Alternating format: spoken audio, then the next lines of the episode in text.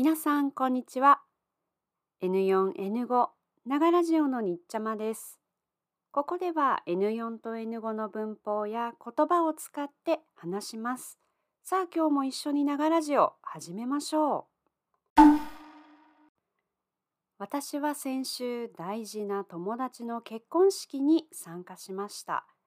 彼は私がインドネシアに住んでいた時、一緒に働いていました。結婚式にはインドネシア人の友達と一緒に参加しました。彼女と私と結婚する彼の3人はインドネシアでいつも一緒でした。ですからこの結婚式はとてもとても大切な時間でした。私とインドネシア人の友達が結婚式に参加するとき、インドネシア人の友達は日本の結婚式についてよくわからないからいろいろマナーを教えてと言いました。あなたの国にも結婚式の時いろいろなマナーがありますよね。それがとても面白かったので今日は日本の結婚式について話します。さてあなたの国の結婚式でゲストはどんな服を着ますか？どんな靴を履きますか？国によっていろいろマナーがあるはずです。まず日本でゲストは白いドレスを着てはいけません。白は花嫁さんが着る特別な色です。日本で結婚する女の人を花嫁と呼びます。花嫁は英語でブライドです。白いドレスがダメな国はたくさんあるでしょうね。次にヒールのある靴を履くとき、つま先が出る靴を履いてはいけません。つま先は足の先、指があるところです。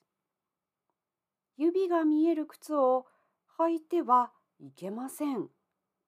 他の国では OK のところも多いですよね。どうしてつま先が出る靴はダメなんでしょうか？日本語で妻は奥さん、英語でワイフです。先はお先に失礼しますや先に行きますの先です。ですから、つま先が見える靴は、妻が先に行く、まあ、妻が先に死んでしまうというイメージになるので、履いてはいけません。他にも靴にはマナーがあります。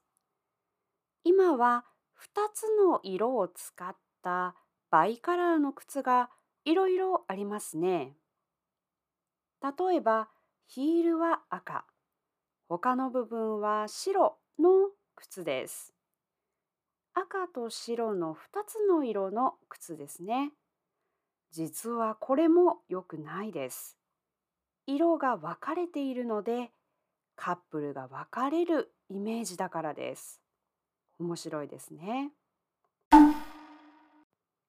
それから革、英語でレダーや動物の毛、英語でファーの服やカバンも良くないです。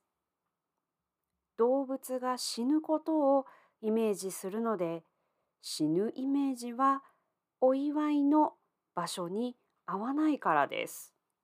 でも男の人が履く革靴は問題ないそうです。でもブーツはダメです。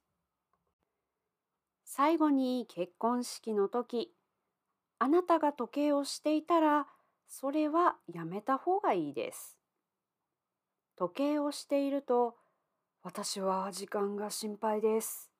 早く帰りたいです。のメッセージになってしまいます。結婚式は時間を気にしないであなたを心から祝いたいですのメッセージを伝えるために時計はしない方がいいと言われています。どうでしょうかあなたの国でも同じマナーがありますか？さあ今日は結婚式の服や靴について話しました。知らないことがたくさんありますね。私も知らないことがたくさんあるので、結婚式の前にはいろいろ調べるようにしています。日本じゃないところで結婚式に参加する時もいろいろ調べます。もちろん一番大事なのはお祝いの心、気持ちですが、国や場所が変わればマナーも変わります。それぞれの場所で文化やマナーをリスペクトしながらお祝いしたいですね。今回の話で使った言葉は概要欄にあります。自分で勉強するとき使ってくださいね。それではまた素敵な一日を。